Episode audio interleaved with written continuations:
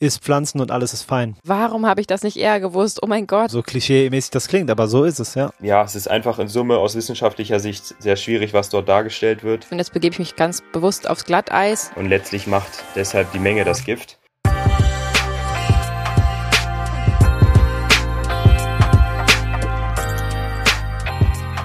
Okay, können wir? Yes. Wofür machen wir das? Für die Tiere. Für dich mag es vielleicht irgendeine Zahl sein, aber diese Episode ist unsere 84.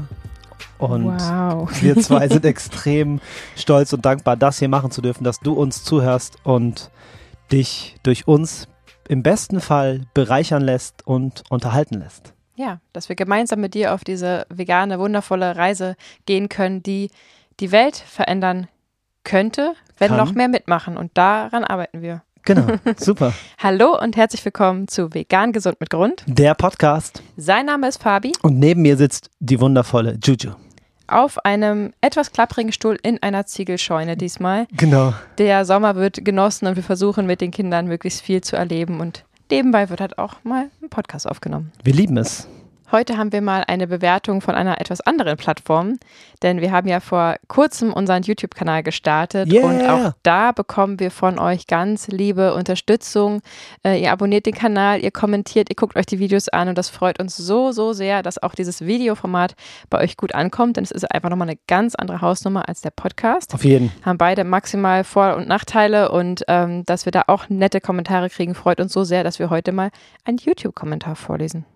XY schreibt, Hi, ich liebe euren Podcast sehr und finde euch super sympathisch, macht gerne sehr viele Videos. Ihr helft mir so mit meinem zeitweiligen Weltschmerz umzugehen und macht mir Hoffnung. Ihr seid toll. Danke, XY. Ähm, das ist auch ein Teil unserer Mission, Weltschmerz zu finden und Lösungen gegen ihn darzubieten. Kann man das so sagen?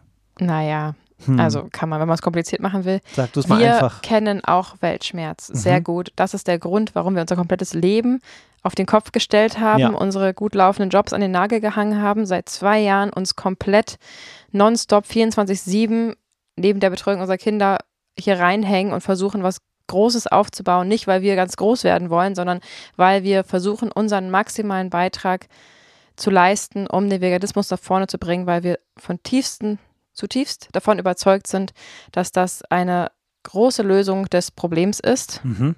Und das ist absolut so, wenn wir überlegen, dass unser CO2-Ausstoß in den letzten Jahrzehnten genauso hoch war wie der von unseren Urgroßeltern bis zur Steinzeit.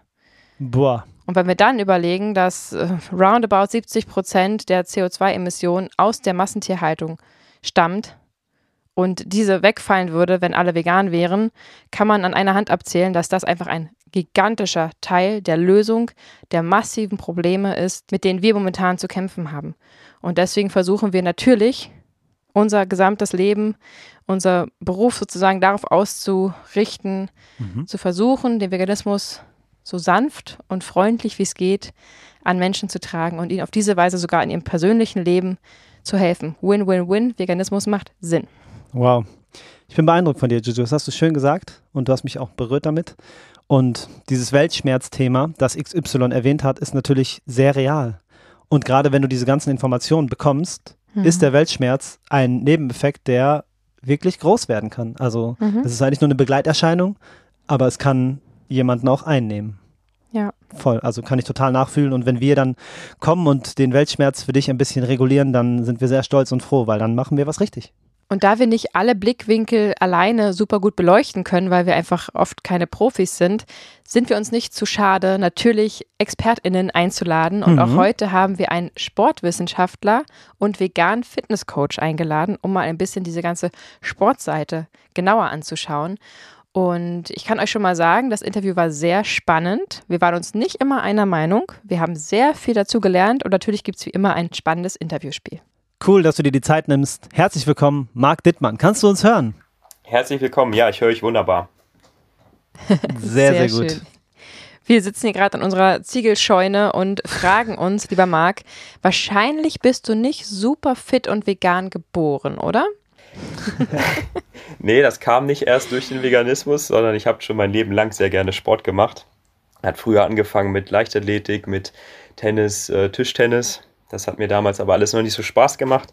Und dann bin ich 2010 zum Fitnesssport gekommen und damit erstmal so eine Leidenschaft für mich entwickelt, wo ich mich verwirklichen konnte, wo ich richtigen Spaß dran hatte, Ergebnisse gesehen habe und äh, dann auch schon gutes Fitnesslevel hatte, als ich 2014 dann vegan geworden bin. Okay, spannend. Und magst du da mal genauer darauf eingehen, wie das, wie das abgelaufen ist? Also wie kommt man als Sportler oder als, als sportversierter Mensch darauf, sich auf einmal auf die vegane Ernährung einzulassen? Das ist ja erstmal recht verpönt, will ich schon fast sagen, in den Kreisen teilweise. Wie, was war da der Impuls? Ja, durchaus. Das war eine ganz spannende Geschichte. Und zwar hat das angefangen zu Beginn meines Studiums. Da war ich ja schon vier Jahre, ja, vier Jahre beim Fitnesssport so aktiv. Mhm. Hab da jemanden kennengelernt, der zu dem Zeitpunkt schon ein Jahr lang vegan war. Und ja, der hat mich dann in der Erstsemesterwoche in der Mensa beim Essen quasi missioniert oder darauf hingewiesen, dass tierische Produkte ja nicht so gesund seien. Und da mhm. wir Sport, Gesundheit und Leistung studiert haben, hat mich auch sowieso der Gesundheitsaspekt schon von Anfang an äh, interessiert. Okay. Auch als ich noch tierische Produkte gegessen habe. Und da war ich sofort ähm, ja ganz offen, mir das anzuhören. Habe mir die Doku Forks over Knives dann von ihm mhm. schicken lassen, mir angeguckt, zusammen mit ihm, glaube ich auch. Und äh, war total verblüfft, äh, geschockt und ja, eigentlich vom auf den einen auf den anderen Tag äh, sofort voll dabei. Hab mir dann auch noch Bücher reingezogen. The Shiner Star, die glaube ich war das erste. Interessen oder Interessen von Colin Campbell, sagt mhm. bestimmt vielen Menschen was. Ja. Und äh, ja, dann ging das äh, direkt los. Sehr radikal und dogmatisch am Anfang. Aber ja, das war so der Einstieg in den Veganismus 2014. Ja, radikal und dogmatisch ist ja, wenn man es mit sich selbst macht und bei sich, auf sich, bei sich selbst bleibt, erstmal vollkommen okay. Total. Jetzt sagst du gerade mit ja. einem Studium in der in der Mensa, jetzt überlege ich gerade, hast du dann so weitergemacht? Also hat sich das dann so ein bisschen durch euch KommilitonInnen gezogen, diese vegane News, oder ähm, seid ihr dann da allein in weiter Flur geblieben, ihr beiden?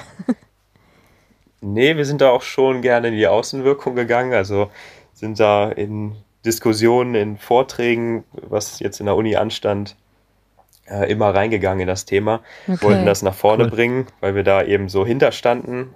Ähm, erstmal leider nicht wegen der Ethik, sondern weil wir der Überzeugung waren, dass es gesundheitlich äh, besser wäre, sich mhm. vegan zu ernähren. Und auch, äh, weil wir glaubten, dass das ähm, im Sport genauso gut vereinbar wäre, wenn nicht sogar besser. Und ja, wir waren da einfach Feuer und Flamme, eher genau wie ich. Ich vielleicht sogar noch ein bisschen mehr. Das auch im Freundeskreis, Familie sehr gepusht. Okay. Kennen, glaube ich, cool. ganz viele Leute, die vegan werden, dass man da am Anfang äh, Feuer und Flamme ist und irgendwie alle dafür Total. begeistern möchte. Ne? Total. So dieser Moment, warum habe ich das nicht eher gewusst? Oh mein Gott. Und ich erzähle es jetzt allen und dann machen sie genau das gleiche wie ich. Und dann dümm. Ja. ja, wir haben unser ganzes Leben ja auch so ausgerichtet. Ne? Das ist Absolut. ja jetzt unser ja. zentraler Dreh- und Angelpunkt sozusagen jeden ja. Tag. Ja, aber sag mal kurz, nachfüllen. hast du ein paar im Studium wirklich überzeugen können oder wart ihr dann wirklich bis zum Schluss die einzigen beiden Vegan Buddies da? Mm, nee, wir haben schon, glaube ich, einen ganz guten Eindruck hinterlassen. Okay. aber es ist, denke ich, schon auch äh, durchgeklungen, dass wir da ein bisschen zu radikal so okay. eingestanden haben. Mhm. Kann jetzt nicht genau in einer Hand abzählen oder abzählen, wie viele Leute jetzt äh, konkret vegan geworden ja. sind durch mich, aber es sind, oder durch uns, aber es sind doch einige geworden, die tatsächlich diese Richtung eingeschlagen haben. Im Freundeskreis weiß ich, dass es ein paar auch meinetwegen dann langfristig oder auch temporär gemacht haben, weil ich auch äh, viel Hintergrundwissen, oberflächliches Hintergrundwissen durch äh, nutritionfacts.org äh, mir gesammelt habe die ersten Jahre. Das sind ja auch viele coole Hacks so dabei, die man einfach nicht weiß. Und ja. ähm, die habe ich cool. dann immer kommuniziert und das hat den Eindruck erweckt, als äh, würden wir oder ich uns da einfach sehr, sehr gut auskennen. Deswegen reicht ja manchmal. Da dann viele Leute. Ja. ja, ja, das stimmt. Deswegen sind dann viele Leute wirklich auf die Spur gekommen und äh, in der Uni ist es tatsächlich so weit gegangen, dass ähm, hier in Hildesheim auch die Ausrichtung so ein bisschen auf vegan gegangen ist, weil wir das auch in Hausarbeiten, in äh, Abschlussarbeiten, in Vorträgen immer wieder eingebaut haben. Und so haben wir da tatsächlich bei anderen und auch bei den Dozierenden dieses Interesse dafür geweckt, die Offenheit. Und mhm. so cool. haben wir jetzt tatsächlich hier einen Forschungszweig, der sich äh, um die vegane Ernährung im Sport dreht. Das ist, wow. glaube ich, eine Sache, die so ein Stück weit auf äh, unser Engagement in dem Bereich zurückzuführen wow. ist. Krass. Chapeau, das klingt richtig toll. Vor allem gerade mhm. in eurem Bereich mit eurem Abschluss, ihr geht natürlich raus und informiert und seid in dieser, in dieser äh, Gesundheits-Sportszene unterwegs und dass ihr dann mit diesem Wissen von vornherein rausgeht und dann natürlich unheimlich viele weitere Menschen erreicht und ähm, das ist natürlich ein ganz besonderer Zweig, wenn man da irgendwie von Anfang an ähm, sozusagen sich das Wissen mit diesem Hintergrund ähm, Gedanken aneignet, dann äh, spreadet man da auf, auf einem ganz anderen Niveau. Toll. Krass. Und da sagt mal einer, dass, Definitiv. da sagt mal einer, dass ähm, einzelne Menschen nichts bewirken können. Eure Selbstwirksamkeit hat auf jeden Fall extrem zugeschlagen in diesem Fall. Ja. Also richtig krass, cool Auch gemacht. so für unsere HörerInnen, ne? Also dein Kumpel oder Bekannter damals kam beim Catering äh, irgendwie zu dir an den Tisch und hat dich informiert und was daraus alles entstanden ist, ist halt immer wieder dieser kleine Samen, den man setzt, der einfach zu einem großen Baum werden kann. Ja, ja so, so klischee-mäßig das klingt, ja. aber so ist es, ja. Ja. Absolut. Also man kann da wirklich viel erreichen, wenn man das nach außen kommuniziert. Ähm, ich würde jetzt rückblickend vieles anders machen und argumentiere auch inzwischen anders dafür. Aber letztlich finde ich es eben cool, dass sich viele dafür geöffnet haben und äh, ja, das Interesse da geweckt wurde. Ja, sehr cool. Es gibt ja so viele verschiedene Wege und du hast auch gerade schon Dokumentationen erwähnt. Ähm, was hältst du denn von The Game Changers. Was ist deine Meinung zu der Doku? Hm, zu dem Zeitpunkt, als ich äh, die Doku gesehen habe, fand ich es noch ziemlich cool. Ja. Habe aber sofort gemerkt, dass das äh, ja, sehr Hollywood-like ist und auch die Aussagen oder die Vergleiche ja, wissenschaftlich jetzt nicht ganz so korrekt sind. Ja. Und äh, jetzt mit der kritischeren Brille, die ich noch in der Zwischenzeit entwickelt habe, äh, muss ich doch sagen, dass ich den Eindruck, den der Film erzeugt, nicht gut finde, weil ähm, die, der Film die Vermutung nahelegt, dass man äh, sogar leistungsfähiger wird, wenn man sich vegan ernährt, gesünder wird, wenn man sich vegan ernährt, obwohl die Vergleiche einfach äh, hinken. Wenn man zum Beispiel anschaut, der Vergleich mit äh, einem Hotdog irgendwie mit einer gesünderen Mahlzeit, ich glaube Tortillas oder Tortillas mit Bohnen oder so werden verglichen. Genau. Also man vergleicht Äpfel mit Birnen und ähm, zeigt Effekte oder erzählt auch von scheinbar wissenschaftlichen Erkenntnissen, die so ähm, ja, im Kontext durcheinander gebracht werden. Und ähm, ja, es ist einfach in Summe aus wissenschaftlicher Sicht sehr schwierig, was dort dargestellt wird. Mhm. Deswegen würde ich niemanden, der sich jetzt über Veganismus empfehlen, äh, informieren möchte, den Film, die Doku empfehlen. Mhm. Es ist eben sehr dogmatisch. Okay, das heißt, als Unterhaltung oder leichte Inspiration würdest du es durchgehen lassen, aber nicht um ähm, sich darauf zu beziehen, auf diesen Film als Quelle. Genau, weil man eben Verstehe. dazu kommen könnte, dass es besser wäre, wenn man tierische Produkte weglässt, dass man dadurch leistungsfähiger wird. Aber das mhm. kann man so jetzt äh, erstmal noch nicht sagen. Das ist ja auch wirklich schade, weil der Veganismus hat ja derart gute Argumente, so viele korrekte und auch wissenschaftlich äh, tolle Argumente. Ähm, und es ist einfach nicht nötig, da in irgendeiner Weise zu übertreiben oder eben äh, ja irgendwelche Kohorten miteinander zu vergleichen, die man gar nicht vergleichen kann, so aus wissenschaftlicher Sicht und so weiter. Ähm, das ist natürlich super schade, ähm, weil das wäre einfach gar nicht nötig. Und das mhm. am Ende ist es sozusagen image schädigend, weil wir hätten ja genug Argumente, auch ohne irgendwas übertreiben zu müssen oder ähm, größer machen zu müssen, als es ist. Und das ist, finde ich, so ein bisschen schade dran. Dass es am Ende aber dennoch bestimmt einen großen Ruck durch die Fitnessbranche gab, ähm, kannst du uns wahrscheinlich am besten berichten, oder? Das auf jeden Fall. Also der Veganismus, der ist äh, definitiv angekommen, auch im Sport, unter anderem cool. durch die Doku. Aber wie du es eben auch sagst, man macht sich damit eben angreifbar und deswegen ist es problematisch, dass man sich versucht, äh, ja, alle Argumente, die es irgendwie geben könnte, zu bedienen. Und ähm, ja, dann Leute, die sich wirklich auskennen mit äh, Ernährung, mit Ernährungswissenschaft, mit Sporternährung, die wissen eben, dass das, was da gesagt wird, äh, so nicht evident ist, dass das alles nur quasi Cherrypicking ist, so nennt man das im wissenschaftlichen Sinne. Man pickt sich irgendeine Erkenntnis raus, irgendeine Studie ja. und äh, bringt die dann so in den Zusammenhang, wie man sich das wünschen würde. Und das wird leider ganz oft gemacht, äh, in solchen Dokus einerseits und andererseits auch im Veganismus. Und das mhm. finde ich schade, weil es letztlich den Fokus weg vom Tier hin zum Menschen lenkt. Und das ist dann aus ethischer Sicht ähm, ja nicht das, was der Veganismus eigentlich anstrebt. Hm. Interessant. Finde ich auch sehr schade, dass die Tiere eigentlich gar nicht erwähnt werden in dem Film. Und ähm, nichtsdestotrotz bin ich trotzdem irgendwie äh, dankbar für den Film, weil er eben so viel angestoßen hat. Und wenn man durch den Film auf die Idee kommt, sich näher mit dem Veganismus zu beschäftigen und tatsächlich umsteigt, ist es natürlich toll, aber ja, ist natürlich ähm, trotzdem nichts, was man eben empfehlen würde. Ich bin dennoch irgendwie insgeheim ähm, aus ethischer Sicht dankbar für den Film, weil er eben richtig Welle gemacht hat. Ja, der, der Film ist für mich auch so ein bisschen wie ein Ersatzprodukt einfach, was den Übergang von A nach B ja. weicher macht. Ja. Und ähm, so, so, so sehe ich das mittlerweile, weil die Menschen, die erreicht wurden, wären anders, also anders wäre die Message da nie angekommen, außer über die Art und Weise der Transportation. Das kann durchaus sein und in der Hinsicht äh, hm. ist das positiv zu sehen, ja. Ähm, welche Rolle spielt der Veganismus in deinen Coachings, Marc? Ähm, coachst du nur vegane Leute oder kann sich sozusagen jeder bei dir anmelden?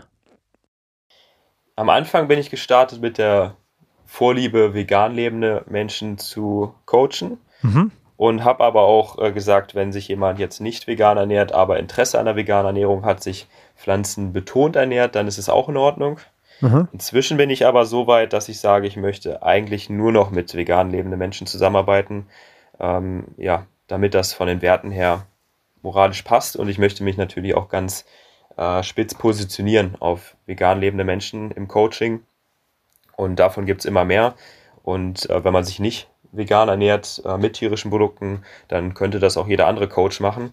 Und ich würde behaupten, dass ich einfach ja, gezielt im Bereich der veganen Sporternährung, Fitness, ähm, ja, Dinge weiß und äh, ganz explizit weiterhelfen kann, ähm, wo eben tierische Produkte dann ausgeglichen werden, beziehungsweise äh, wo es eben spezifischen Vorteil hat, wenn man da Unterstützung hat, äh, wenn man sagt, man möchte sich wirklich exklusiv pflanzlich ernähren.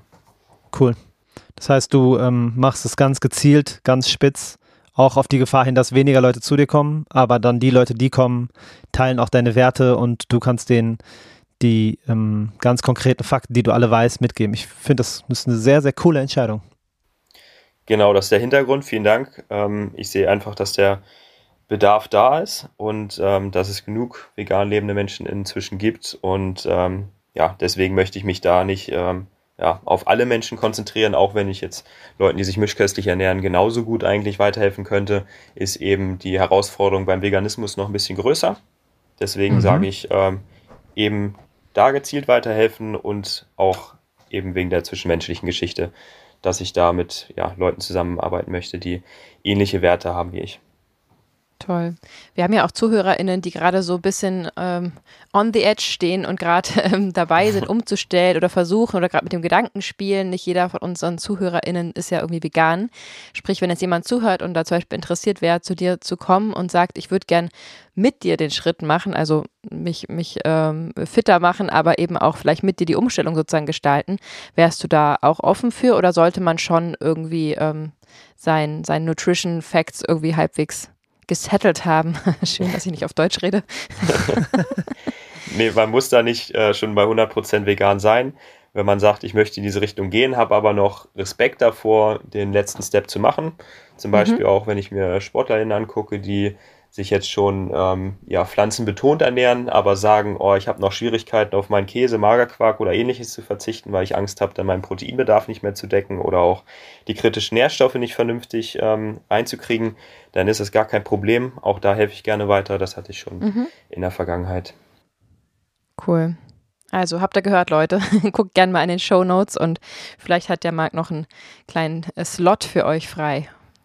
Aber jetzt Gerne. wieder auf Deutsch. Ähm, ich bin ja eine zweifache Mama und das ganze Body Positivity Thema hat mich in den letzten Jahren auch beschäftigt und es freut mich natürlich total, dass es da irgendwie ähm, große Fortschritte gibt. Und jetzt begebe ich mich ganz bewusst aufs Glatteis. Nichtsdestotrotz ähm, ist natürlich ein starkes Übergewicht zum Beispiel einfach aus gesundheitlicher Sicht nicht ähm, cool für den Körper. Und ich frage mich, wie du das handhabst. Also natürlich ist ein fitter Körper aus gesundheitlicher Sicht total sinnvoll, aber diese ganze Fitnessbranche von außen betrachtet wirkt ja oft auch recht oberflächlich, wo es dann wirklich auch viel ähm, neben dem gesundheitlichen Aspekten eben um die Optik geht. Wie, wie sensibel gehst du davor oder wie handhabst du das, dass du eben Menschen zu ihrem optimalen Fitness, ähm, zu ihrer optimalen Fitness berätst, ohne ihnen das Gefühl zu geben, dass sie vielleicht gerade nicht gut aussehen oder besser aussehen müssten, um, weiß ich was, glücklicher zu sein. Wie, ähm, ja, wie sensibel bist du da im Umgang mit dem Thema Body Positivity? Mhm. Sehr spannende Frage. Finde das Thema auch wichtig. Stimme dir auch zu, wie du das gesehen hast, dass ähm, ab einem bestimmten Maße man da ähm, ja ganz klar sagen muss, dass es gesundheitlich bedenklich wird und dass es mhm. äh, konkret ab einem BMI von 35 aufwärts, wenn man jetzt nicht äh, ja, Muskelmasse in, im Überfluss hat durch das Training, was man macht, kann man mhm. sagen, dass ab 35, wenn der BMI das übersteigt, man gesundheitliche Konsequenzen erwarten muss oder eben ein erhöhtes mhm. Risiko für diverse Erkrankungen hat. Deswegen ähm, bis zu dem Punkt ist es noch in Ordnung und es ist, finde ich, auch wichtig, am Thema Selbstliebe zum Beispiel zu arbeiten. Ich sage auch schon im Erst- oder im Zweitgespräch, dass es mir wichtig ist, dass man nicht die Beziehung zu seinem Körper davon abhängig macht, ähm, wie der aussieht, dass man nicht mhm. mit dem Mindset reingeht ins Coaching, ich liebe mich dann, wenn ich so und so aussehe, sondern dass man parallel oder auch schon vorher sich damit auseinandergesetzt hat. Das ist auch eine Sache, über die man so nebenbei im Coaching sprechen kann dass man ja da keine toxische Beziehung äh, zu seinem Körper entwickelt.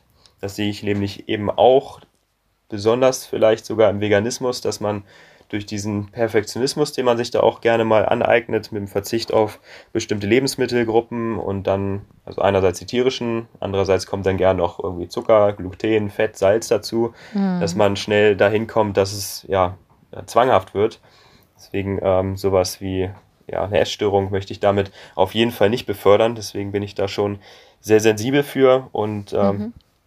ja, versuche da auch im Coaching mit den KlientInnen dran zu arbeiten, dass das äh, nicht in diese Richtung geht. Habe jetzt auch den Fall, dass äh, zwei, drei neue KlientInnen da ähm, eine Vergangenheit haben mit dem Thema. Deswegen mhm. versuche ich da nochmal äh, ganz besonders vorsichtig zu sein ich denke aber, dass man da in vielen Fällen Mittelweg finden kann, wenn die Erkrankung nicht akut ist. Aber um das nochmal zusammenzufassen, Selbstliebe ist mir auch ein wichtiges Anliegen und das Ganze mhm. sollte man nicht abhängig machen von dem Wunschzustand, den man sich äh, ja irgendwie ausgemalt hat, dass man erst dann mit sich im Reinen ist oder zufrieden ist. Schön. Super schön. Ja, da hast du ja einen richtig coolen, guten Weg gefunden, würde ich sagen. Ich will mal ganz kurz eine äh, private Story kurz zwischendurch einschieben. Ich, wir sind ja gerade hier im Urlaub äh, in einer Ziegelscheune an einem kleinen See, an einem Wald mit den ganzen Kindern und ähm, habe neulich abends meditiert, weil irgendwie alles, der Tag war wild und schön und äh, die Kinder sind alle Zähne putzen gegangen und der Tag wurde beendet sozusagen und ähm, andere Erwachsene haben das übernommen und Fabi und ich hatte dann kurz auf einmal so einen ganz ruhigen Moment draußen und bin ganz spontan in eine Meditation gegangen und das war total abgefahren, weil ich erstmal meditiert habe und auf einmal nicht bewusst habe ich wie so eine Reise durch meinen Körper gemacht und habe, das war so verrückt. Ich habe sozusagen alle ähm, Körperteile ich sozusagen abgefahren und habe gespürt, wie es meinem Körper an welchen Stellen geht und vor allem, was er sozusagen braucht. Das klingt jetzt sehr spirituell und abgefahren, aber ich habe zum Beispiel Knieprobleme und bin da sozusagen in meinem Knie gewesen und habe gesehen, was da abgeht und auch quasi danach die danach meine Schlüsse gezogen, was ich irgendwie, ich muss jetzt mal wirklich mal zum Osteopathen damit, ich muss wirklich äh, jetzt mehr auch das rechte Bein äh, trainieren, damit es einfach wieder fitter wird und so weiter. Und das war teilweise echt gruselig, weil ich einfach an, an, an Bereiche hingespürt habe, die ich sonst tagsüber im, im Alltag so gar nicht wahrnehme, die man vielleicht so kurz vorm Einschlafen, wenn man so richtig runterkommt oder morgens vielleicht irgendwie noch wahrnimmt, dass da irgendwas nicht stimmt, gerade im Rücken oder keine Ahnung. Ähm, das war total abgefahren und ich weiß gar nicht, warum es gerade erzählt, aber es passt gerade so gut zu dem, zu dem äh, ganzen Fitness-Thema. Und dann habe ich so meine ja. Schlüsse daraus gezogen und das wäre natürlich der nächste Schritt, zum Beispiel dich anzurufen und zu sagen, hey, ich habe die und die Probleme, mit meinem Körper bin ich völlig fein, ich habe zwei Kinder bekommen, aber ich will einfach fitter sein und ich habe äh, die zwei, drei äh, Probleme irgendwie mit, mit Rücken und Knie und ähm, was, was können wir da machen? Das ähm, finde ich total wichtig, dass es völlig weg von diesem ähm, ich muss am Ende aussehen wie äh, Pam oder wer auch immer, sondern ja. einfach, ähm, was braucht mein Körper und was muss ich tun, um dahin zu kommen? Und ich bin jetzt gerade erst 30, aber wenn ich diese Probleme, hatte ich danach so reflektiert, wenn ich danach, wenn ich diese Probleme, die ich gerade habe, ähm, weiter behalten würde und mit 60 hätte, hätte ich ein echt großes Problem. Das ist jetzt gerade noch so die Jugend, äh, die Jugend nicht, aber das junge Alter, was mir da noch in die Karten spielt, dass es irgendwie noch alles ganz gut passt. Ähm, aber das fand ich total spannend, da wollte ich es einfach mal teilen. Also, wenn ihr da draußen auch manchmal meditiert, äh, versucht doch mal irgendwie so richtig krass in euren Körper reinzuspüren und mal zu gucken, wo es eigentlich zieht und was man vielleicht ähm, machen kann. Marc hat Selbstliebe gesagt. Genau. Und daraufhin hast du die Geschichte erzählt. Deswegen Das kam die jetzt rausgeploppt. Entschuldigung. Ja, nee, ist doch Genau, spannend. aber Klingt nach einer guten Anleitung zum Bo zu einem Bodyscan. Finde ich eine Ja. super Sache. Ja, Ja. das war also, genau, ohne Anleitung kam so über mich, aber wir haben im Anfangsgespräch eben kurz über Meditation gesprochen, da hat das ganz gut gepasst, weil du es ja privat auch machst. Ich weiß nicht, ob das in deinen Coachings eine Rolle spielt. Wird da meditiert? Wahrscheinlich eher nicht, oder? Bisher nicht, aber ich habe tatsächlich ähm, jetzt vor einiger Zeit schon die Überlegung gehabt, da auch mal selber was äh, aufzunehmen, weil mir das auch wichtig ist und ich sehe, dass Stressmanagement ähm, ja, ebenso wichtig ist für die Erreichung gesundheitlicher Ziele wie auch Training und Ernährung. Deswegen ähm, ja, werbe ich auch immer dafür, dem auch einen Stellenwert einzuräumen. Cool. Super spannend. Marc, ähm, Proteine sind immer das Thema, gerade wenn es um Sport geht und gerade wenn es um veganen Sport geht. Proteinmangel Ja. ist, ist ja sozusagen dann ähm, das Argument, was immer wieder gezückt wird. Ja. Und deswegen möchte ich dich gerne fragen, wer auf seine Proteinzufuhr achten sollte und wie sie am besten daran kommen, wenn sie sich vegan ernähren. Mhm. Ja, auch eine Frage oder ein Argument, was man immer wieder gegen den äh, Veganismus hört, ne? Gestorben am Ja. Proteinmangel. Sehe ich Ja, auch immer krass. wieder täglich in den Memes. Aber Mhm. tatsächlich ist es so, dass äh, die vegane Ernährung da eine Herausforderung darstellt, was die Proteinzufuhr angeht. Und wer sollte gezielt darauf achten? Insbesondere natürlich Leute, die sportlich aktiv sind, ähm, über ein gewisses Maß hinaus. Sag ich mal, wenn man jetzt nur zwei bis dreimal die Woche locker Sport macht, wie mal eine Runde joggen geht oder längeren Spaziergang macht, dann muss man jetzt noch nicht unbedingt auf eine erhöhte Proteinzufuhr achten. Aber wenn man das Level übersteigt oder eben auch Muskulatur aufbauen möchte, abnehmen möchte, ohne Muskelmasse zu verlieren, dann sollte man schon auf eine gezielte Proteinzufuhr achten. Und ähm, dann ist es eben auch so, dass man da schnell mal an die Grenzen kommen kann, was die Versorgung mit Proteinen aus pflanzlichen Lebensmitteln angeht, wenn man eben nicht auf eine bestimmte Auswahl achtet. Mhm. Spannend. Und könntest du ähm, mal beschreiben, wie, also gibt es da irgendwie Formeln? Wie, viele fragen sich jetzt wahrscheinlich, bin ich, gehöre ich jetzt schon zu denen, die Proteine brauchen oder nicht? Oder ähm, wie kann man das berechnen? Wie kann man darauf achten, das scannen oder tracken? Ja, also es gibt die Empfehlung von der Deutschen Gesellschaft für Ernährung, die jetzt äh, auch nochmal angepasst worden sind. Also man sagt erstmal so, Grundbedarf sind roundabout 0,8 Gramm Protein pro Kilo Körpergewicht. Das Ja. bezieht sich aber auf ähm, ja, Leute, die normalgewichtig sind. Wenn man stark übergewichtig ist, dann, äh, ja, dann erscheint dieser Wert äh, gerne mal relativ hoch. Also man müsste den dann auf ein Normalgewicht bei der eigenen Körpergröße beziehen, diese 0,8 Gramm. Und wenn ich jetzt nicht großartig sportlich aktiv bin, nur mal Yoga mache ähm, und mein Gewicht halten möchte, dann muss ich auch nicht großartig über diese 0,8 Gramm drüber gehen. Man sagt 0,8 bis 1,2 Gramm für, sag ich mal, nicht ambitioniert sportlich lebende vegane Menschen. Da ist man gut versorgt. Wenn man aber jetzt sagt, ich möchte äh, eben die genannten Ziele erreichen, Muskelaufbau, bin auch ähm, zum Beispiel im Ausdauersport sehr aktiv oder möchte abnehmen, Muskelmasse halten, dann sollte man schauen, dass man noch mehr Protein zu sich nimmt. Äh, mindestens eben die 1,2 Gramm. Und je nachdem, was man dann für eine Sportart macht, was man für ein Ziel hat, äh, kann das auch dann bis äh, über 2 Gramm pro äh, Kilo Körpergewicht an Protein gehen. Okay. Klingt spannend. Das zur Theorie. Ich bin mir sicher, dass gerade ähm, sehr viele Menschen mitgeschrieben haben und das schon mal weiterhilft. Kannst du vielleicht mal für unsere Vorstellung ähm, beschreiben, was ist so dein Lieblingsessen, was du irgendwie ein paar Stunden vor dem Training zu dir nimmst? Ich vermute, da sind auch viele Proteine drin.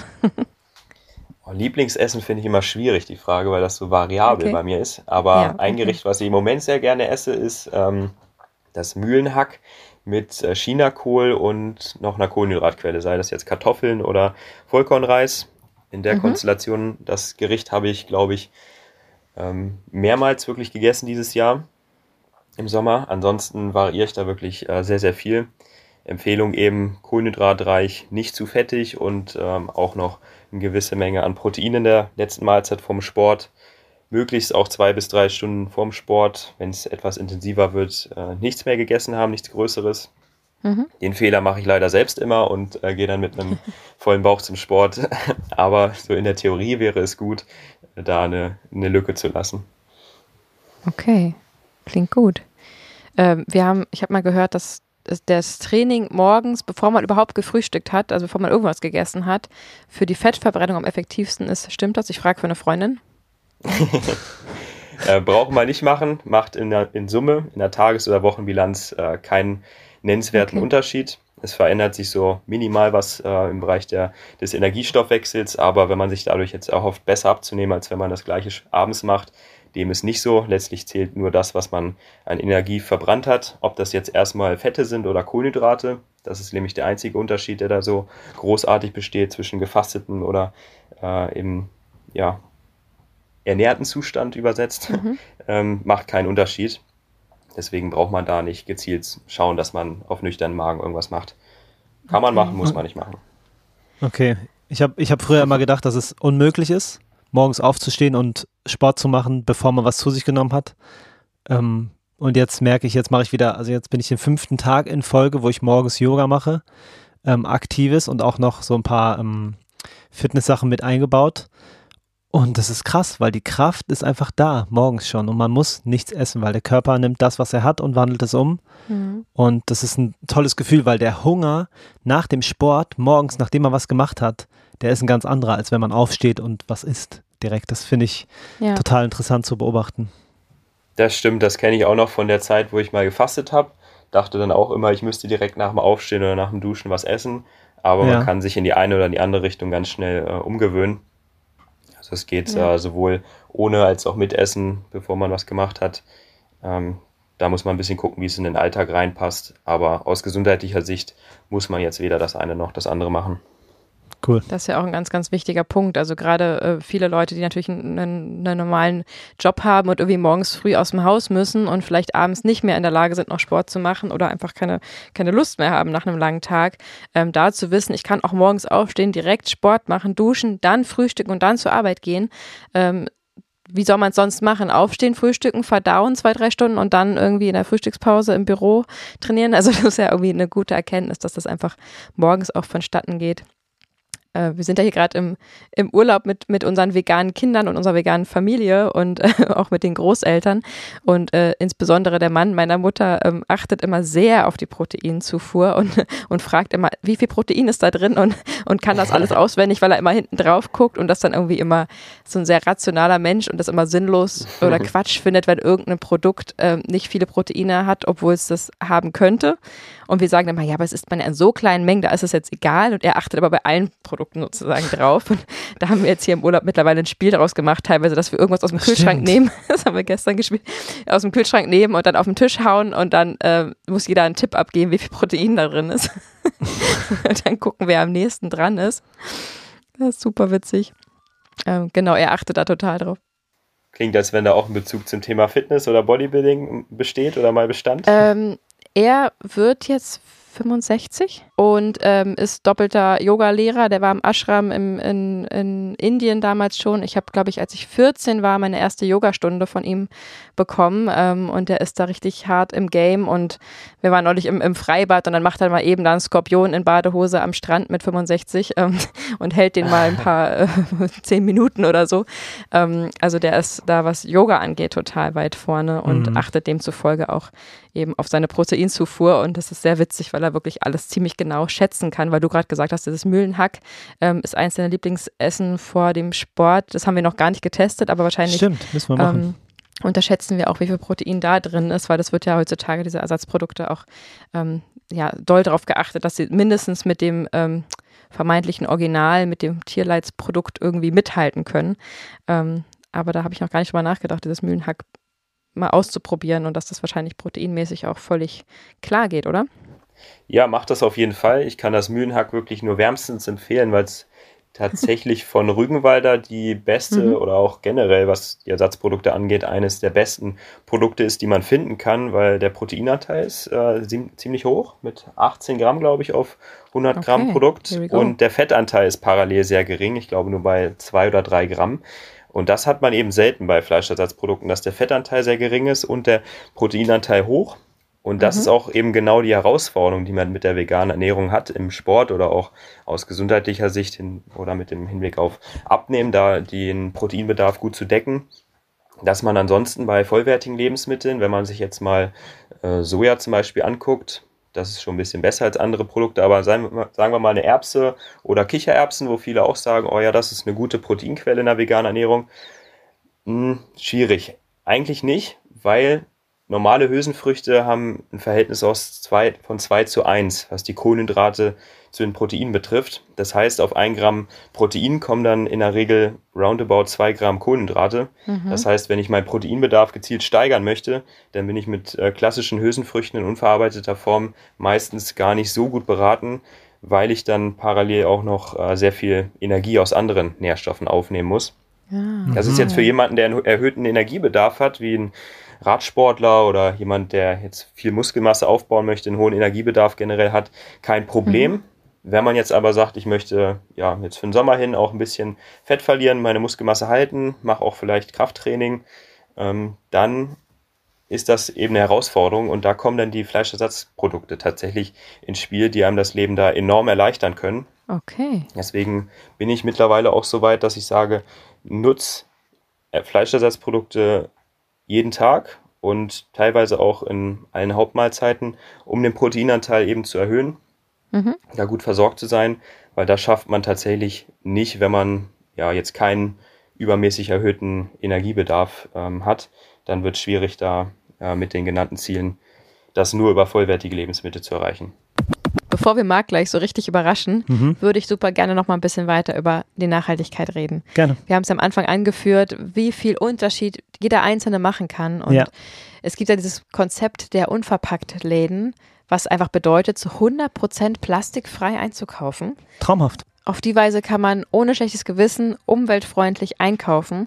Und das Coolste ist, dass Alpakas dir dein unverpacktes Essen zu dir nach Hause liefert was heißt jetzt unverpackt? Das heißt natürlich nicht, dass es einfach lose, die kommen so und schmeißt dir die Nudeln irgendwie in dein Wohnzimmer, sondern das Ganze wird einfach in Schraubgläsern, in Pfandgläsern verpackt oder mhm. eben in frische Beutel, in kleinen Stoffnetzen. Und da wird das Ganze mit einem E-Lastenrad in Tragetüten zu dir nach Hause geliefert. Mhm. Super cooles Konzept. Auf die Weise kann man nachhaltig, bio, vegan einkaufen und kann sich dabei zurücklehnen und das Ganze entspannt mit der Alpakas-App zu sich nach Hause bestellen.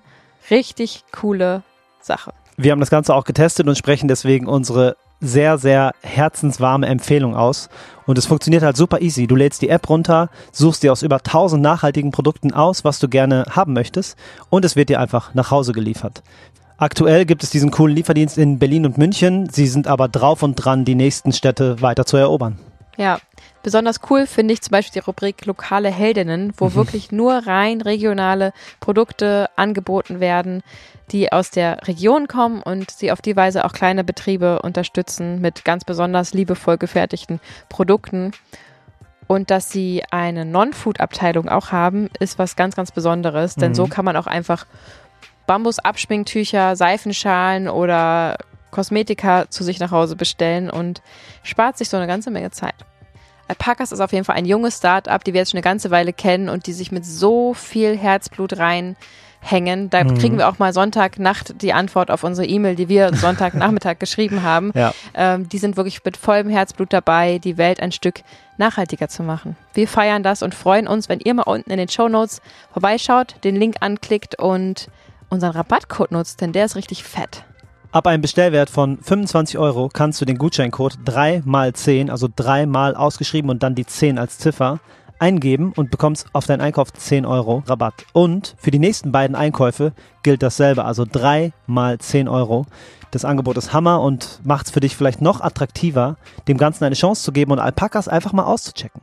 Und wir wünschen euch jetzt viel Spaß beim nachhaltigen Online-Shoppen. Yay! Jetzt sind wir an dem Punkt, wo wir ein kleines Spiel mit dir spielen wollen, Marc. Yay! Und zwar werden wir dir Fragen stellen und dich bitten, in Kürze zu antworten. Und das Spiel würde jetzt losgehen. Bist du dafür bereit? Ich bin bereit.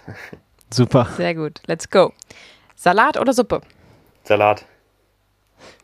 Bizeps oder Trizeps? Trizeps.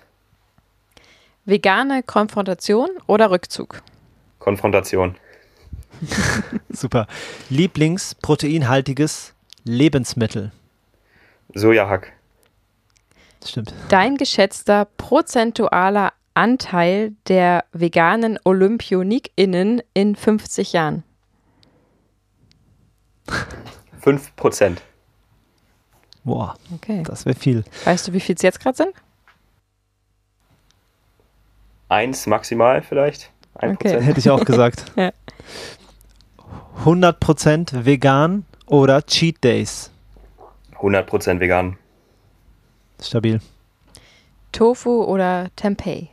Tempeh. Und damit hast du das Spiel schon überstanden, Marc. Sehr, sehr gut gemacht. Cooles Format. Dankeschön.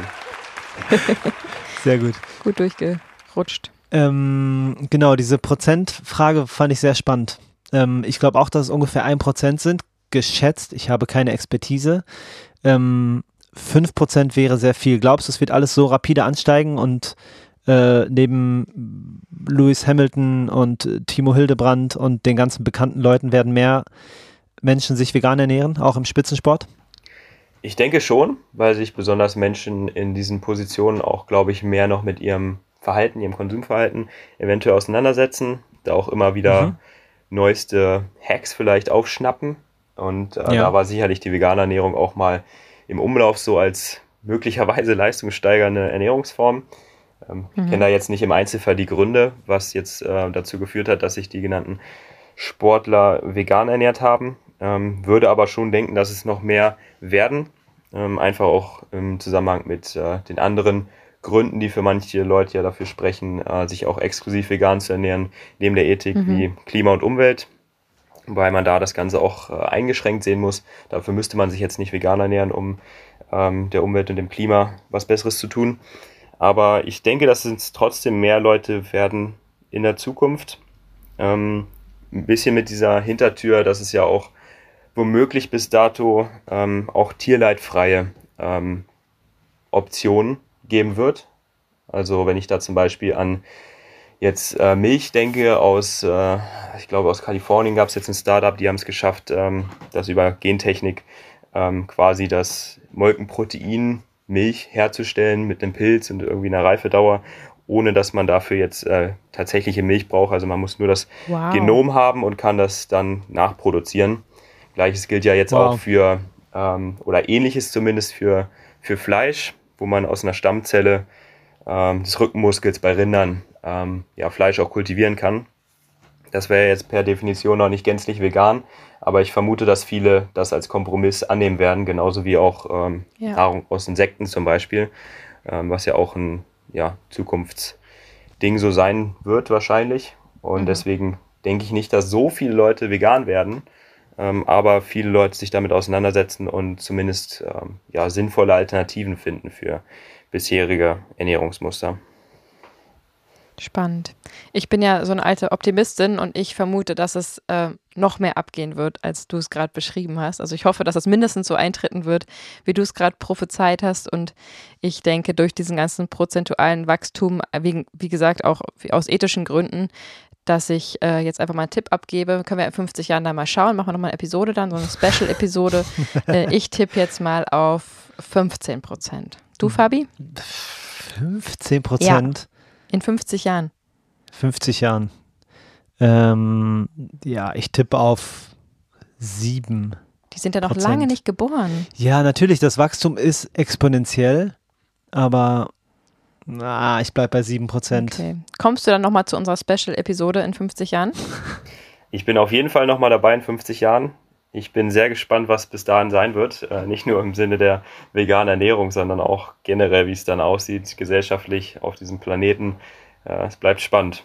So einen Monat vorher einen Anruf und dann machen wir einen Termin aus. Wo auch immer, wo auch immer auf der Welt wir dann alle sein werden. Ja. Klingt Ähm, super.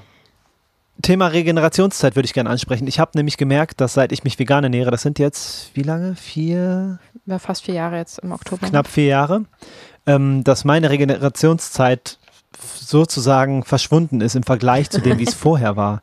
Also wenn ich jetzt Sport mache, dann ist der Muskelkater kommt erstens irgendwie später und leichter und bleibt kürzer. Und ähm, die, die Krampferscheinungen, die ich hatte, sind weg und es hat sich ganz viel verändert. Was, was sagst du, wenn man sich ausgewogen vegan ernährt? Was entsteht mit der Regenerationszeit? Wie verhält die sich? Das ist spannend, das höre ich tatsächlich sehr oft, dieses Argument mit der mhm. Regenerationszeit, auch im Austausch bei Instagram. Also scheint ja. es tatsächlich so zu sein, dass sich Leute, die sich vegan ernähren, dann ähm, auch besser fühlen von der Regenerationszeit. Ja. Musste aber direkt den Dämpfer setzen. Man kann nicht erwarten, dass die vegane Ernährung ähm, jetzt per se dafür verantwortlich ist oder dass man jetzt tierische Produkte weglässt, dass man dadurch irgendwie weniger belastet ist und deswegen der Körper sich nicht so lange erholen müsste von der körperlichen ähm, Anstrengung, die man da äh, hatte. Das ist, glaube ich, so, was ja. dem oft zugrunde liegt, wenn man das hört oder sagt, von sich denkt. Gibt aber durchaus Faktoren, die dazu beitragen können, dass man sich durch die sportliche Aktivität ähm, nicht mehr so erschöpft fühlt, die Regenerationszeit einfach besser wird. Und das wäre zum Beispiel, dass man sich mehr Kohlenhydrate reinzieht. Das ist einfach so eine Veränderung, die ähm, oft ähm, entsteht, wenn man sich vegan ernährt, dass der Anteil an Kohlenhydraten in der Ernährung steigt, weil wir einfach viel mhm. Obst, Gemüse, Getreide, Hülsenfrüchte essen, alles primär Kohlenhydratlieferanten. Das heißt, ähm, eine vegan lebende Person ernährt sich im Durchschnitt deutlich kohlenhydratreicher als eine mischköstlich lebende Person und das kann eben die Regenerationszeit verkürzen, weil es die Glykogenspeicher, also die, ähm, die muskelinternen und auch organinternen Speicher, Energiespeicher wieder auffüllt, so könnte man das äh, einfach gesagt formulieren. Und mhm. äh, das trägt dann auch dazu bei, dass man sich schneller wieder ähm, erholt fühlt, wieder leistungsfähig ist. Genauso wie die Tatsache, dass man durch eine vegane Ernährung dazu neigt, auch mehr Antioxidantien aus Obst und Gemüse aufzunehmen, mehr Vitamine, Vitamin C, Vitamin E. Das sind auch Sachen, die dazu beitragen können, dass man sich schneller regeneriert. Aber letztlich äh, sind das beides Effekte, die nicht exklusiv jetzt für eine vegane Ernährung sprechen, sondern ja auch unabhängig davon, ob man jetzt noch tierische Produkte isst, integrierbar wären dass man eben einfach mehr Obst, Gemüse isst, mehr Getreide, mehr Hülsenfrüchte. Das sind ja einfach Sachen, die man meistens erst dann tut, wenn man sich vegan ernährt. Klassische mischköstliche Ernährung äh, könnte diese ja. Lebensmittel ja auch enthalten, aber mhm. meistens ja, hat man diese Lebensmittel dann doch nicht in dem Maße genutzt. Das heißt, der Effekt ist äh, ein Stück weit auch dann äh, darauf zurückzuführen und nicht durch die Tatsache, dass man tierische Produkte jetzt weglassen würde. Okay, das heißt, je pflanzenbasierter deine Ernährung, desto kürzer deine Regenerationszeit. Würde ich auch so noch nicht unterschreiben, weil ja auch die äh, Kalorienzufuhr zum Beispiel eine, eine Rolle spielt. Wenn ich jetzt ähm, immer mhm. zu wenig Energie zu mir nehme, wo man auch zu neigt, wenn man sich vegan ernährt, dann äh, ist das natürlich auch wieder nicht förderlich für die Regenerationszeit. Aber angenommen, dass es erfüllt und auch der Proteinbedarf ist gedeckt, was ja auch eine andere Herausforderung ist, die wir gerade schon hatten, dann äh, spricht das auf jeden Fall dafür, dass man sich besser regeneriert. Andererseits muss man dann aber noch die Gegenfrage stellen, für wen so eine Regenerationszeit überhaupt relevant ist. Ist das jetzt für mhm. den oder die Normalos äh, relevant, für dich oder auch für mich noch? Ich trainiere jetzt auch nicht so viel, wie manche immer denken. Das sind nur zwei bis drei Einheiten die Woche. Ähm, Kommt es da für mich darauf an, ob ich jetzt ähm, nach meinem Training morgen um 17 Uhr mich wieder super erholt fühle oder um 18 Uhr. In der Regel nicht. Deswegen ist das, denke ich, ein Faktor, den man eher außer Acht lassen kann.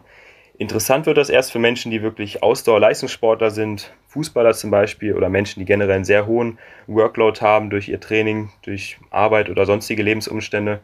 Da kann das dann schon ähm, förderlich sein, klar, wenn man dann wieder schneller das nächste Training machen kann. Wenn man zum Beispiel an Triathleten mhm. denkt, bei denen ist das sehr relevant. Die trainieren teilweise sieben, acht oder über zehnmal die Woche.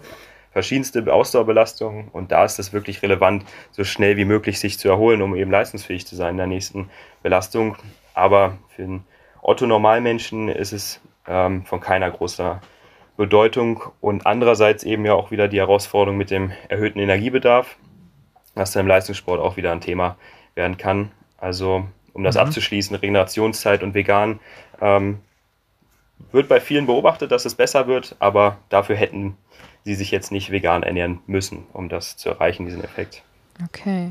Ich hätte so gerne dem Veganismus einfach zugeschrieben, zu 100 Prozent. oh Aber es ist ja auch hochprofessionell, dass du das jetzt ähm, Ja, genau. Nicht wie so Game, äh, nicht Game Changer-Style-mäßig äh, das jetzt dem genau. Zuschreibst. Ich kann das auch so unterschreiben und ich muss sagen, ich als Privatperson, die äh, schon Sport macht, aber natürlich auch nicht täglich, äh, freue mich schon darüber, dass ich auch gefühlt ähm, nicht mehr drei Tage, sondern nur noch zwei Tage Muskelkater habe oder, oder vier Tage früher manchmal. Ähm, und man liest ja auch viel, dass es irgendwie mit, durch die Säure, sauren Lebensmittel, also weniger die basischere Leben, durch die basischere Ernährung ähm, das irgendwie hervorgerufen wird und man hat ja auch kein Cholesterin mehr und so weiter. Also dass einfach der Körper insgesamt ähm, durch eine gut geplante, ausgewogene vegane Ernährung generell weniger auch ähm, belastet sein kann oder abgelenkt sein kann, sage ich mal. Ähm, und dass auf die Weise die Regeneration schneller gehen soll. Das ist, glaube ich, so das, was im, im Volksmund so mhm. verbreitet wird. Das, weniger übersäuert zu sein, etc. Das habe ich auch schon gehört. Äh, tatsächlich ist es aber so, dass dieses Säurebasenkonzept ähm, ja total hinfällig ist. Also da gibt es diesen Zusammenhang nicht in dem Maße, wie man das äh, oft hört. Also wenn da der Säurebasenhaushalt zum Beispiel im Blut durcheinander gerät, dann ist man ganz schnell im Krankenhaus und den kann man auch mhm. nicht so eben mal durch äh, ja, tierische Produkte oder pflanzliche Lebensmittel beeinflussen. Der ist äh, mhm. sehr st stabil, wird ähm, autoreguliert vom Körper. Das heißt, da hat man gar keinen mhm. nennenswerten Einfluss drauf, jetzt im direkten Sinne. Ähm, okay. Das heißt, da ist argumentativ immer gar nicht klar, um welchen Säurebasenhaushalt geht es. Wir haben in den Zellen ein, wir haben zwischen den Zellen ein, wir haben im Blut ein, ähm, in unterschiedlichen Geweben. Und ähm, da ist nicht ganz klar, inwieweit das der Fall ist. Deswegen ist das immer schwierig, damit zu argumentieren. Ähm, wird dann immer ganz schnell unwissenschaftlich und letztlich kann man sich dadurch ähm, den Effekt, was die Regenerationszeit nicht erklären. Was ich aber bei euch noch sagen wollte, ähm, dass ihr euch jetzt auch schneller regeneriert fühlt, kann natürlich auch daran liegen, dass ihr jetzt auch schon einfach länger trainiert als zu dem Zeitpunkt, wo ihr vegan geworden seid. Das heißt, ihr habt ja auch einen Anpassungsprozess mm. und so länger man trainiert, ja. desto kürzer wird ja auch allein dadurch die Regenerationszeit. Mm. Ähm, das heißt, das wird sicherlich auch seinen Teil dazu beitragen. Das Interessant. Spannend. Das ist schön, dass du so ähm, unpopuläre Aussagen triffst und nicht einfach den Veganismus nimmst und den über alles äh, legst und sagst, das ist, ist das, was deinen, ähm, was dein Sixpack formt und das ist krass. Ich finde das äh, sehr angenehm und sympathisch, dass du einfach ja nicht den Weg des geringsten Widerstands da gehst und einfach sagst, isst Pflanzen und alles ist fein. Das finde ich richtig ähm, lobenswert und cool von ja, dir. Ja, sehr, sehr gut. Das hat ja auch einen Grund, warum du äh, bei uns eingeladen wurdest, weil wir das einfach total wichtig finden. Wir haben bis jetzt noch nicht viel über Sporternährung gesprochen und ähm, haben da noch auch auf einen passenden ähm, Gast sozusagen gewartet und genau, ähm, genau wollten da ähm, auf jeden Fall eben nicht jemanden einladen, der, der so argumentiert, wie Fabi es gerade ähm, beschrieben hat, sondern da einfach realistisch drauf guckt. Und wir alle wissen ja, also unsere ZuhörerInnen auch, dass einfach die Ethik eh über allem steht und danach brauchst du über gar nichts mehr diskutieren. Also man muss ja, nur weil man Sportler ist, nicht ähm, aus rein sportlichen Gründen vegan werden, wenn auch nicht zuletzt du es ja auch bestimmt auch uns bestätigen kannst, dass es auch durchaus Vorteile mitbringen kann. Aber ähm, ja, die Ethik steht da eh drüber und von daher finden wir das richtig, richtig schön, wie du heute mal ähm, ein bisschen sportlichen Flair hier in, unser, äh, in unserem Podcast gebracht hast und bestimmt ganz viele Menschen hier ähm, ganz viel Informationen vermittelt hast, die vielleicht vorher nicht vorhanden waren. Das hast du total cool gemacht. Wir sind inspiriert und motiviert machen jetzt ein paar Squats. Gern geschehen. Wahrscheinlich. Gern geschehen und vielen Dank. Super cool. Was ich noch dazu sagen würde, ähm, mhm. zu dieser, ja. ähm, zu diesem Bild, diesem unpo unpopulären Bild, was ich erzeuge über den Veganismus, das ist äh, jetzt nicht mein Ziel. Das ist einfach so der Gegensatz vielleicht zu dem, wie ich es am Anfang gelebt habe. Ich habe ja gesagt, dass ich mhm. ja. da 2014 mhm. sehr dogmatisch und radikal unterwegs war und das ähm, ging quasi bis 2020 so. Und dann habe ich einfach gemerkt, dass äh, ich mit dieser Variante auch im eigenen Sport nicht vorankomme. Wenn ich das noch kurz erzählen darf mit meiner Story, gerne, wie ich dann gerne. dazu gekommen bin, das auch so zu verändern, diese Argumentation oder mhm. Sichtweise darauf. Ich habe einfach gemerkt im Training, ich war ständig krank, hatte Mandelentzündung, Halsschmerzen, vor allen Dingen im Winter viel. Habe auch im Bereich Kraft- und Muskelaufbau nicht mehr die Ergebnisse erzielt wie vor meiner Zeit, ähm, also als ich mich noch mischköstlich ernährt habe. Das heißt, das waren so mhm. Faktoren, die mich unzufrieden gestimmt haben. Und zusätzlich kamen dann einfach auch weitere Erkenntnisse mit dazu. Mein Kollege, der sich damals ja ähm, schon ein Jahr lang vegan ernährt hatte, der mich motiviert hat dazu, der hat sich da auch weiter informiert, hat ähm, Studium der Ernährungs, ähm, Ernährungsmedizin begonnen und hat sich mhm. einfach auch neben dem Studium ganz viel autodidaktisch damit noch informiert. Ich auch, habe das dann quasi durch ihn so ein bisschen mitbekommen und habe dann gemerkt, hey, das, was du da am Anfang oder was ihr die ersten Jahre von euch gegeben habt, das ist einfach aus einer wissenschaftlichen Sicht äh, ja, nicht haltbar. Das ist mhm. wahnsinnig attraktiv, den Veganismus aus ähm, ja, diversen Gründen ähm, zu befördern, aber leider nicht so einfach, wie man sich das vorstellt. Und äh, dann waren doch die Ergebnisse, wenn man sich das mal anschaut, die Studienlage doch nicht so eindeutig, wie das teilweise dargestellt wird in den Dokus oder in den Büchern von den veganen Ärzten zum Beispiel aus den USA, die da wirklich auch immer sehr radikal sind. Also es entspricht einfach nicht dem Body of Evidence der Ernährungswissenschaft, dass vegan gesünder ist. Ähm, da gibt es einfach noch keine großartigen Studien zu. Ähm, meistens ist es so, dass vegan Lebende einfach äh, weniger äh, Körpergewicht haben, körperlich aktiver sind, einen allgemein gesünderen Lebensstil haben und es sich dadurch erklären lässt. Und äh, letztlich kann es eben auch Nachteile haben, wenn man die kritischen Nährstoffe nicht beachtet und dann dadurch die genannten Probleme, die ich eben auch eben beschrieben habe, bei mir ähm, mhm. erreicht, ja. weil sein Proteinbedarf nicht deckt, ähm, ja, bestimmte kritische Nährstoffe nicht deckt und dadurch dann eben krank wird wie ich. Ähm, war jetzt nichts Schlimmes, aber ist ja irgendwie schade, wenn man immer wieder dadurch zurückgeworfen wird über Wochen und Monate im Winter. Und ähm, ja, das hat dann quasi diesen Umstieg bei mir eingeleitet, dass ich da seitdem deutlich differenzierter, vorsichtiger bin ähm, und darüber aufklären möchte, dass man eben nicht die Fehler macht, die ich gemacht habe und ähm, ja, gut versorgt ist und da nicht mit irgendwelchen Scheinargumenten sich das Ganze selber oder nach außen hin schönreden muss. Spannend.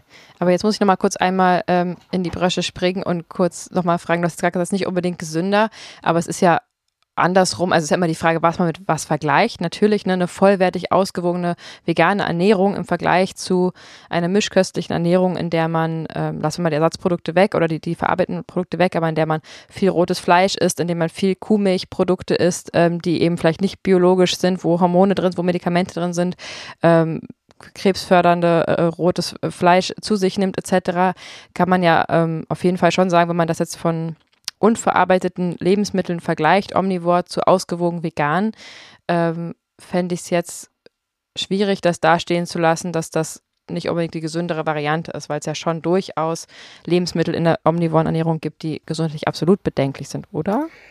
Ähm, ja, müsste man jetzt noch ein bisschen weiter einsteigen. Diese Einteilung mhm. in gesund und ungesund, die ist äh, aus äh, ernährungswissenschaftlicher oder generell gesundheitlicher Sicht äh, ohnehin schon schwierig. Also es gibt eigentlich nur gesunde und ungesunde Lebensstile, aber jetzt keine ungesunden Lebensmittel. Ja, ja. Und mhm. letztlich macht deshalb die Menge das Gift. Wenn man da einen Vergleich macht, eine vollwertig ausgewogene vegane Ernährung, wie du es gerade äh, genannt hast, plus ähm, oder im Vergleich eben eine westliche, mischköstliche Ernährung, die eben sehr viel verarbeitete Produkte, sehr viel gesättigte Fettsäuren, sehr viel tierische Proteine enthält, in dem Vergleich ist eine vegane Ernährung definitiv vorteilhaft, aber mhm. man müsste sich ja nicht ähm, so krass quasi ernähren. Man müsste nicht diese Extreme miteinander vergleichen. Wenn man jetzt sich an die Ernährungsempfehlung der Deutschen Gesellschaft für Ernährung hält, die jetzt ja für eine mischköstliche Ernährung, die aber auch pflanzenbetont ist, steht und das eben vergleicht mit einer veganen Ernährung, dann darf man keine besonderen positiven Effekte ähm, erwarten, wenn man eben die tierischen Produkte in bestimmte Maße, die dort empfohlen sind, das sind 300 bis 500 Gramm Fleisch ungefähr, ein bis zwei Portionen Milchprodukte am Tag und äh, ein bis zweimal die Woche Fisch. Ansonsten sprechen die sich auch für ja, viele pflanzliche Lebensmittel aus. Wenn man dem folgt mhm. und das jetzt mit einer veganen Ernährung vergleichen würde, mhm. dann äh, kann man nicht davon ausgehen, dass die vegane Ernährung besser abschneiden würde. Also da gibt es bisher keine äh, Studien, die das nahelegen. Okay. Spannend. Also es hängt wirklich sehr auf das, sehr vom Setting ab, was man da miteinander vergleicht. Ähm, ja, absolut. Aber man darf dem Zumal Veganismus, ja sorry, man darf dem Veganismus eben keinen spezifischen gesundheitlichen Effekt oder auch in Bezug auf die sportliche Leistungsfähigkeit zuschreiben. Das ist alles eine Sache der Nährstoffe letztlich, der Verhältnisse, der Mengen und die Menge macht dann auch das mhm. Gift. Absolut, genau. Es geht da, mir ging es jetzt in, in, äh, mir ging es jetzt insbesondere darum, dass man eben die zugesetzten ähm, Antibiotika zum Beispiel natürlich sich in einer veganen Ernährung äh, spart. Oder ähm, ja, eben, genau, wenn du gerade sagst, wenn man sich komplett an DGE hält, mag das sein, aber ähm, ja, es ist halt, man kann nicht Äpfel mit Birnen vergleichen und natürlich, ähm, ich kenne niemanden, der sich mischköstlich ernährt, der irgendwie nur 300 bis 500 Gramm Fleisch im, ähm, in der Woche isst und nur äh, zwei Milchproduktsmahlzeiten am Tag zu sich nimmt. Von daher ist es einfach schwierig, das miteinander zu vergleichen. Ähm, ja, die meisten übersteigen das, das stimmt. Genau. Ganz schön viel ähm, Gesprächspotenzial noch hier. ähm, wir wollen dich trotzdem an dieser Stelle fragen, Marc, was ist deine Message an unsere sportinteressierten HörerInnen? Ich würde sagen, seid offen für die Kritik am Veganismus, beschäftigt euch mit den kritischen Nährstoffen. Dazu kommt heute nämlich passenderweise auch wieder ein Beitrag von mir. Äh, rückblicken jetzt, ah. äh, heute haben wir den 5.8 äh, erscheint ein Beitrag zu mir, Teil 2 zu den kritischen Nährstoffen und wie man die eben decken kann, entweder in Form von Nahrungsergänzungsmitteln oder aber auch welche mhm. Lebensmittel man wählen kann, um die zu decken. Ähm, sensibilisiert euch einfach für die Nachteile und wenn ihr die im Auge habt, dann müsst ihr auch keine ähm, ja, negativen Effekte auf die Gesundheit oder auch die Leistungsfähigkeit erwarten. Wenn man sich da auseinandergesetzt hat mit, dann äh, ist man gut versorgt und dann kann man auch äh, ja, ein Paradebeispiel sein für den Veganismus im Sport. Sehr schön. Das waren schöne Schlussworte. Ihr findet den Weg zu Marc in unseren Show Notes. Guckt euch das an, lasst euch inspirieren und holt euch ja den Körper und die Gesundheit, die ihr haben wollt. Ganz genau, dazu kann ich nichts mehr sagen. Wie Fabi grinst. Ja, vielen, vielen Dank, mich. Marc, für deine Zeit. Es war super äh, lehrreich, informativ und spannend. Wir bedanken uns herzlich ähm, und wünschen jetzt noch einen schönen, aktiven Tag. Dankeschön, das kann ich nur zurückgeben. Danke, mach's Marc, gut. lass dir gut gehen. Bis dann, ja? Ciao. Ciao. Ciao.